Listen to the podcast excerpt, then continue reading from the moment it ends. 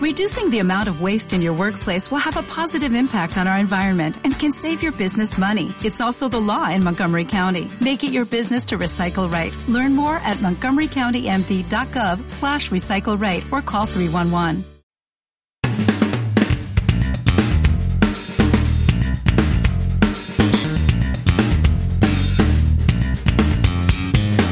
Bienvenidos y bienvenidas a PIR Radio.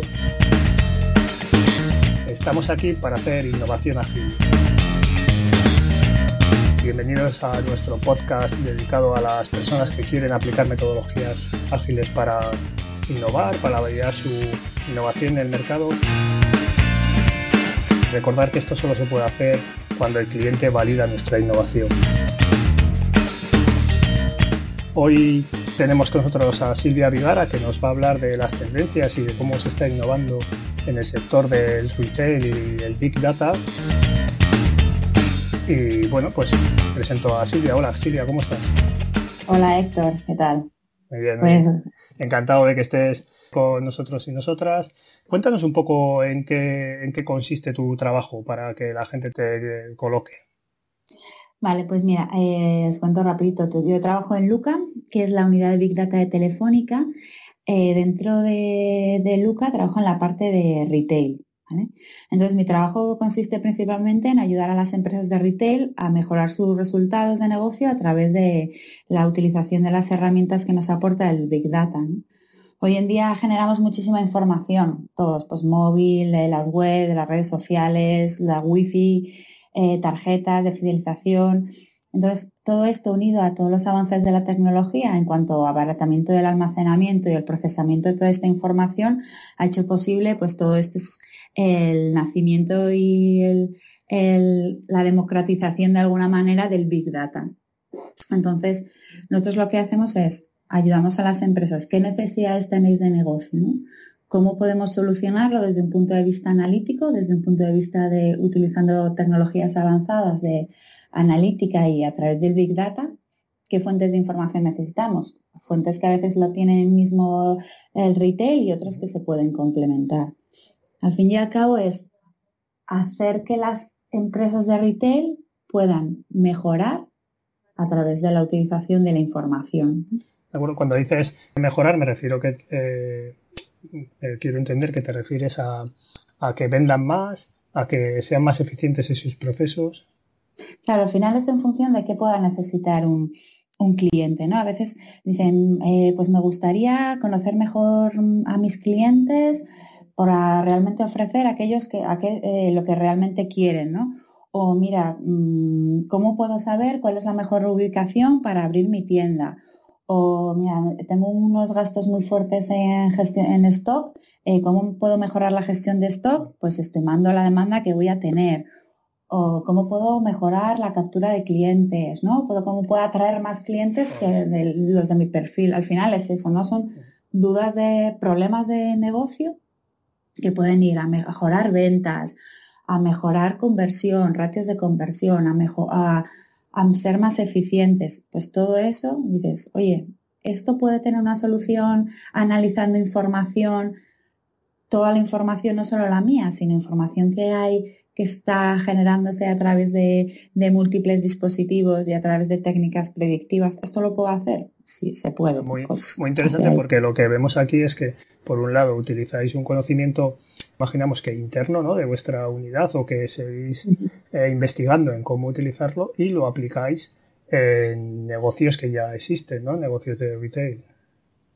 Eso es, al final, em, desde eh, Luca, lo que se, bueno, desde Telefónica, lo que se vio es que por un lado, eh, en sí, eh, Telefónica tenía un, activo fuerte que eran sus propios datos, los propios datos que genera Telefónica a través de, las, de las antenas, tanto de las antenas exteriores como de las antenas interiores. Entonces, al final captamos muchísima información. Entonces, por un lado, Telefónica es un proveedor de, de información más, que te puede decir dónde se mueve la gente, qué perfil tienes, si están eh, en, una zona determinada, qué tipo de gente hay, cuáles son sus pautas de comportamiento, cuáles son sus pautas de consumo.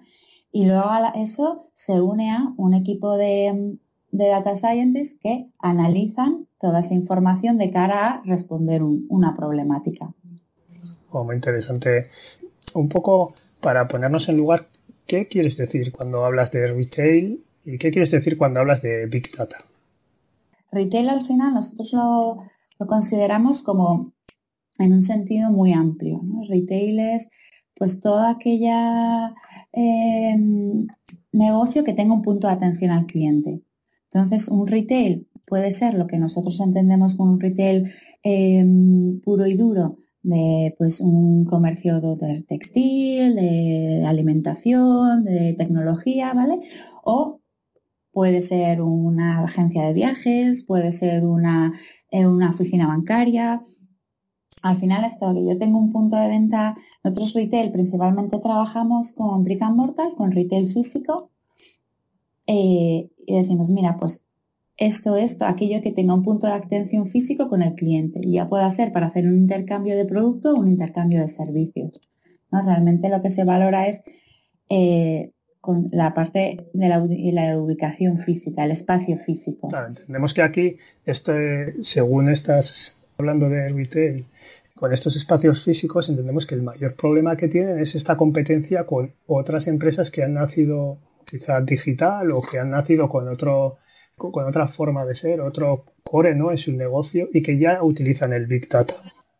Nosotros cuando la parte de nacimiento, cuando empezamos a trabajar cómo podíamos eh, ayudar a los retailers físicos, eh, una de las eh, problemáticas que tenían principalmente era la parte de la aparición. Por un lado, la aparición de múltiples canales, ¿no? todos los canales online, que tanto webs, aplicaciones, redes sociales, que son tanto canales de comunicación como canales de venta. Ahora ya no es como antes que tenías el canal de la tienda física y luego poner algo de manera muy residual la parte del catálogo, ¿no? La venta al catálogo que también existía pero que era muy muy chiquitito.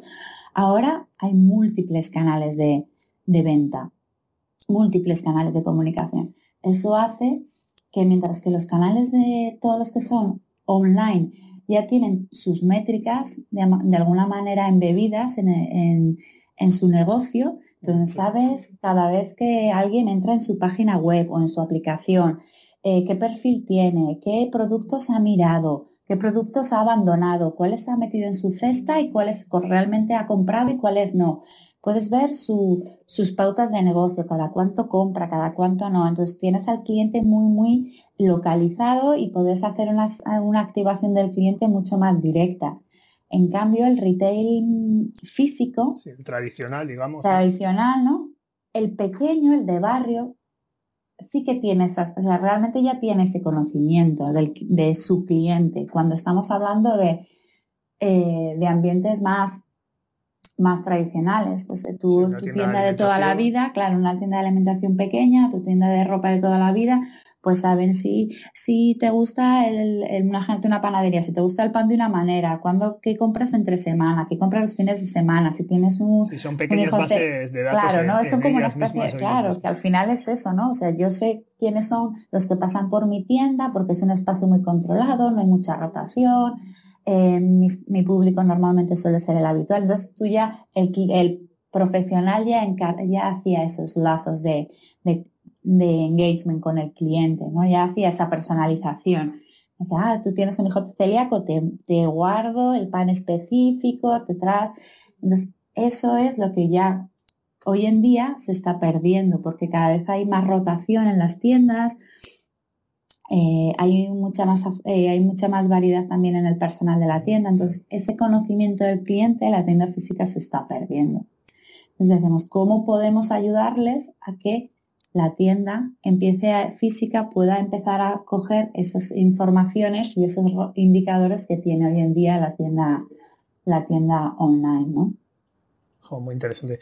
Y esto, ¿cuál es la mayor oposición o problemas que os estáis encontrando a la hora de intentar involucrarles en esta atención de métricas de una manera más sistemática?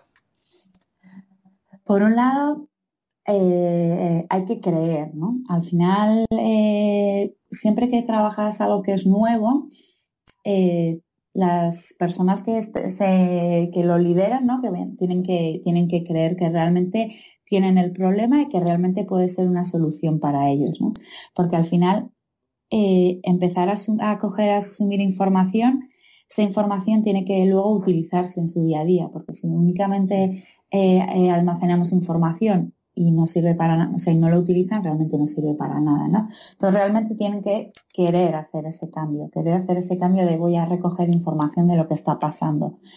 Y luego hoy en día hay mucha barrera eh, económica, ¿no?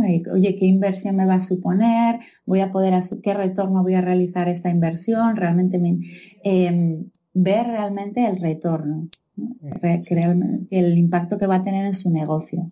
Sí, sobre todo entendido aquí que cuanto más pequeño sea el negocio, más dificultades. no es lo mismo MediaMark que una tienda de barrio o una, una, empresa familiar que tiene tres puntos. Eso es. Eso es.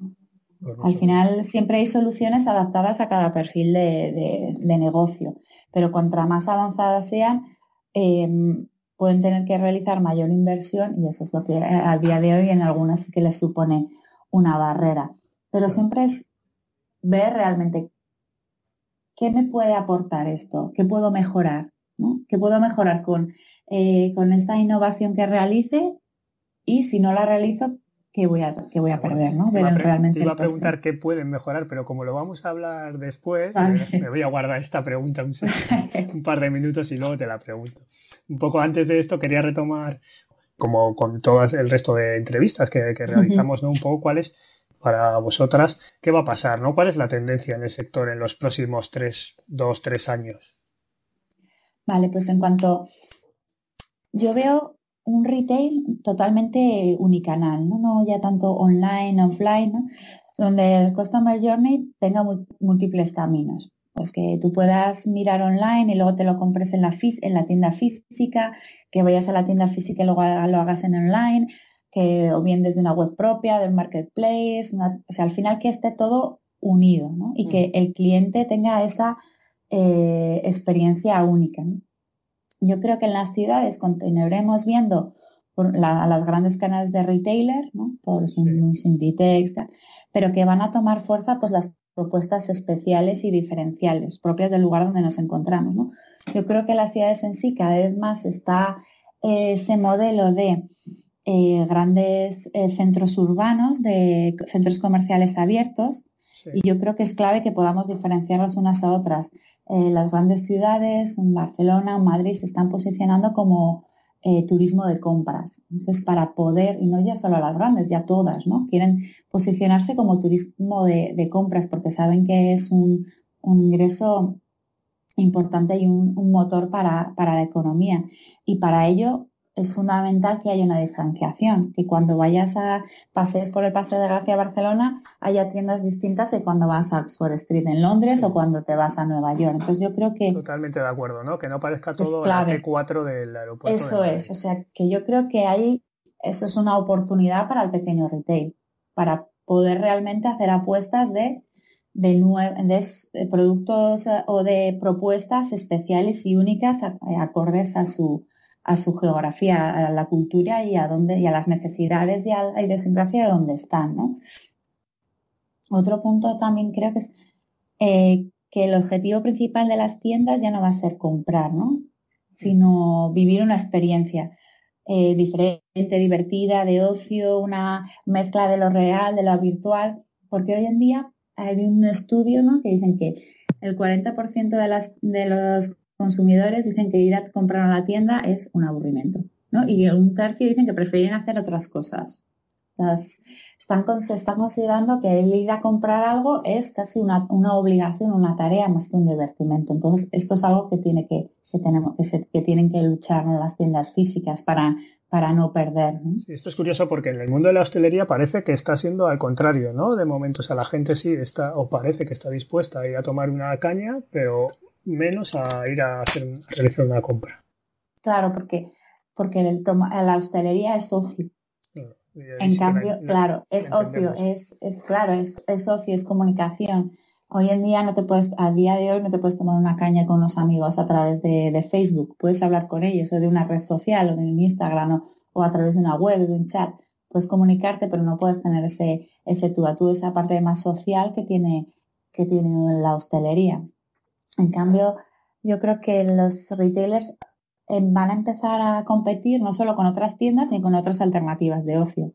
Mm. Ya lo está viendo en los centros comerciales, ¿no? Que cada vez son más no solo tiendas, sino ponen que si la, eh, la pista de esquí, eh, hacen eventos, hacen un montón de cosas para que realmente quieras ir. Organizan campeonatos de gaming, o sea, hacen muchas cosas para que tú vayas ahí, no para comprar, sino para pasártelo bien, ¿no? Que lo veas como algo eh, de ocio, ¿no? Y realmente pases el mayor tiempo posible en la tienda, que eso es lo que... Claro, que al final es... es lo que, es lo que, es lo que quieren, ¿no? Diviértete y luego ya, pues cuando tengas la tentación, compras aquí o lo compras desde eh, mientras estás tomando una cerveza, pero vas a recogerlo. Eso es. O sea que yo creo que la experiencia de compra es clave, ¿no? De que ya no será un lugar, una tienda donde compro y vendo cosas, sino donde se viven cosas, ¿no? Ya están haciendo cosas de estas como pues todos los escaparates y los proveedores y los probadores virtuales. tú vas a una tienda, entonces eh, te identifican qué productos hay dentro del probador, te, dicen si hay tallas o colores eh, disponibles, te dicen prendas para que puedes combinarlo. Luego está el Magic Mirror, que es como un paso más, que tú sin probar cambiarte de ropa, tú eliges en la pantalla y te va haciendo, eh, te va poniendo ropa diferente, te va haciendo incluso fotos que puedes compartir en redes sociales y dicen, oye, ¿te gusta cómo me queda? ¿No? Eso le puedes dar que te lo, lo compras y te lo envían a casa todo el tema de realidad aumentada, ¿no? Está trabajando, están avanzando muchísimo. IKEA, Converse o incluso marcas de joyería, ¿no? Que tú con el móvil puedes simular desde cómo quedarían los muebles en tu casa, cómo te quedarían las zapatillas, puedes cambiar el color, el, el, el, que te pruebas. Puedes en un anillo ver cómo te quedaría en la mano sin realmente ni probártelo, ¿no? Al final es como un, jugar, ¿no? Interactuar de una manera diferente, ¿no? Donde lo virtual y lo real se, se juntan, ¿no? Todo el tema del gaming. Videojuegos interactivos, no solo para eh, como una manera de entretenimiento más, sino pues para saber eh, de dónde viene el producto. ¿no? Una de las partes más importantes que también de las líneas que vienen es la trazabilidad.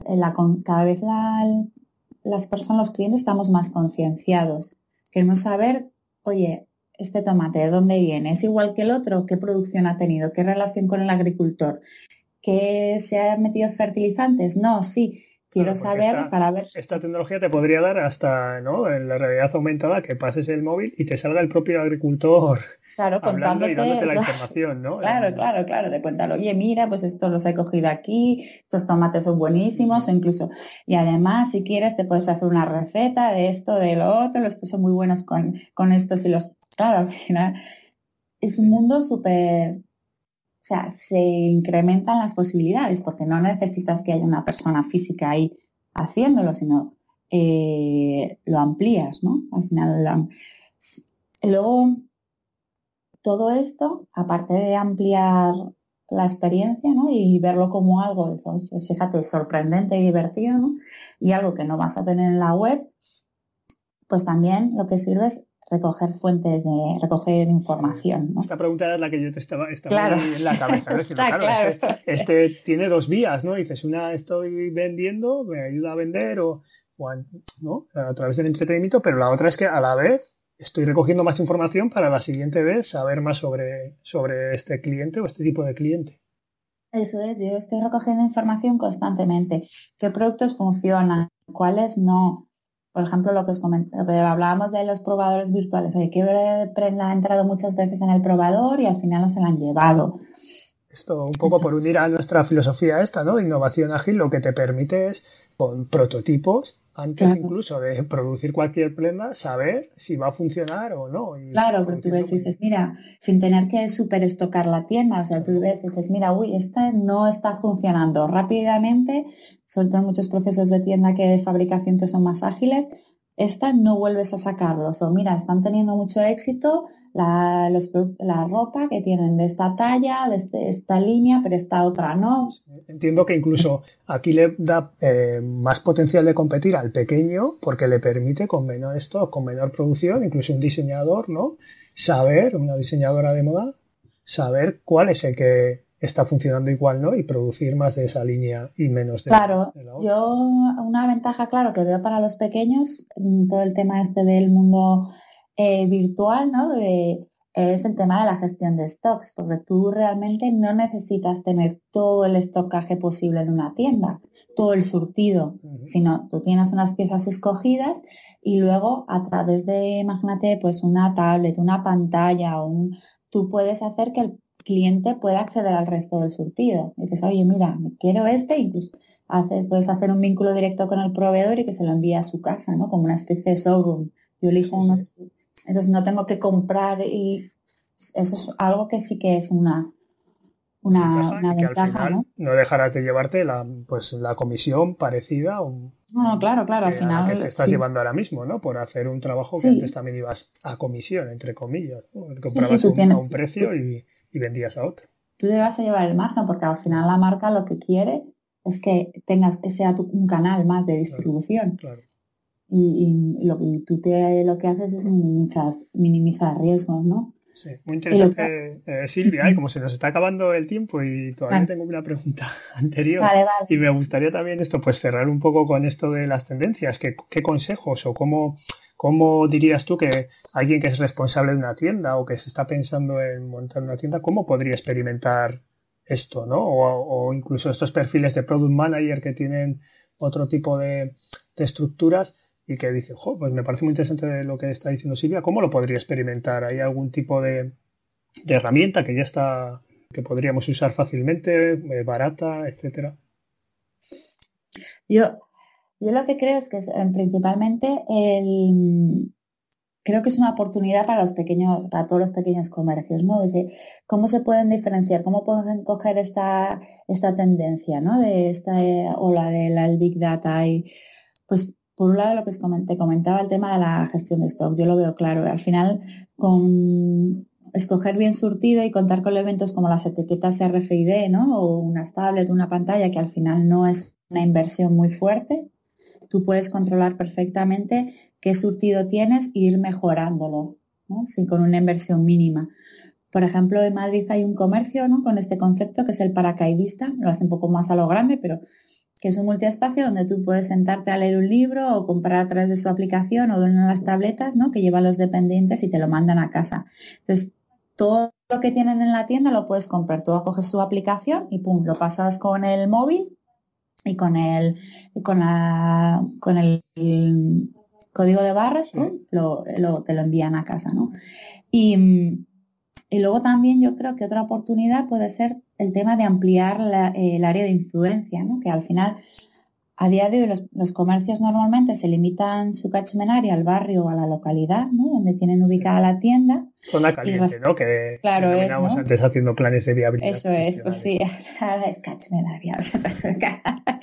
Gracias a Internet pues puedes ampliar nuestro público al mundo y puedes probar cosas, ¿no? De, eh, con muchas, pues o bien creando tu página web propia, ¿no? Que ahora hay múltiples plataformas e-commerce como WooCommerce, PrestaShop, Magento, Shopify, o a través de marketplace, tanto generalistas como Amazon, Google Shopping, Facebook, o ya especializados del sector que tú te, que donde tú trabajas, ¿no? Entonces es, yo tengo, quiero lanzar algo nuevo, lo pruebo ahí, veo qué respuesta tiene y luego ya lo puedo, lo puedo traer al, mundo físico, ¿no? que al final me puede suponer más, más esfuerzo.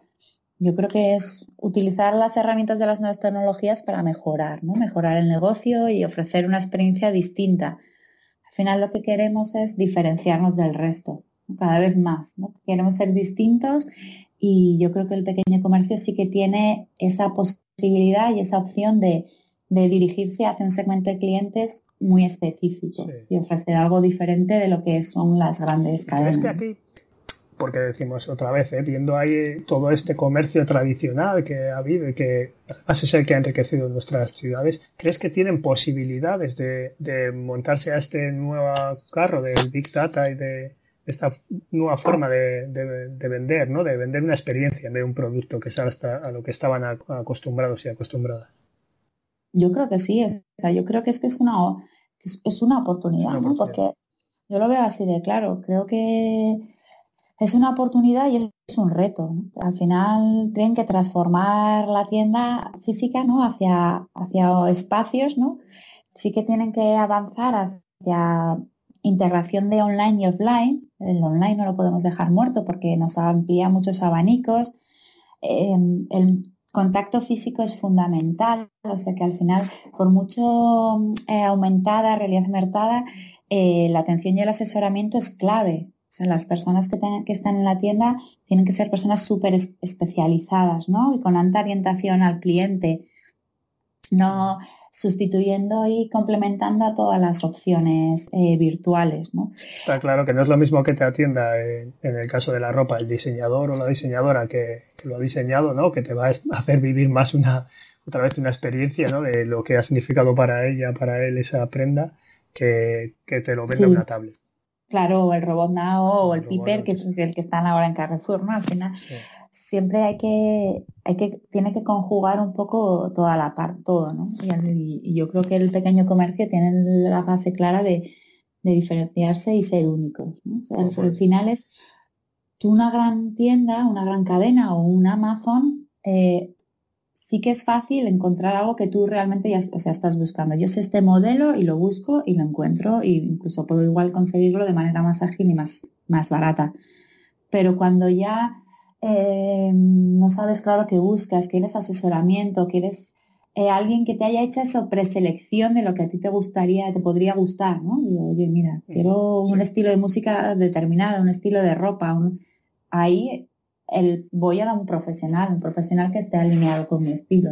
Y eso es lo que, lo que te puede ofrecer una, una tienda física pues más pequeñita. Pues se nos está yendo el tiempo, así que vamos a acabar aquí esta conversación. Ha sido un verdadero placer, eh, Silvia, que hayas compartido con todos nosotros y nosotras tu saber, ¿no? Tu, cómo, cómo lo haces y cómo trabajas. No sé si te gustaría decir algo más o por lo menos despedirte. No, pues eh, para mí ha sido un placer y sobre todo dejar el mensaje que, que tanto el Big Data como el mundo de hoy de los nuevos canales online al final es una oportunidad, tenemos que verlo así, es una oportunidad para mejorar y para eh, hacer crecer nuestro negocio. Pues muchísimas gracias Silvia, seguimos hablando. Para el resto que nos estéis escuchando, recordar que no se puede innovar sin tu cliente.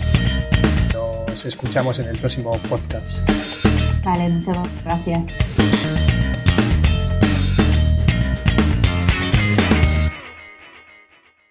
As a new Western Union customer, you can enjoy a $0 transfer fee on your first international online money transfer. Send money to your family and friends back home the fast, easy, and reliable way. Visit westernunion.com or download our app today to get started, and your first transfer fee is on us. FX gains apply, not available for credit cards and transfers to Cuba. Services offered by Western Union Financial Services Inc. and MLS 906983 or Western Union International Services LLC and MLS 906985.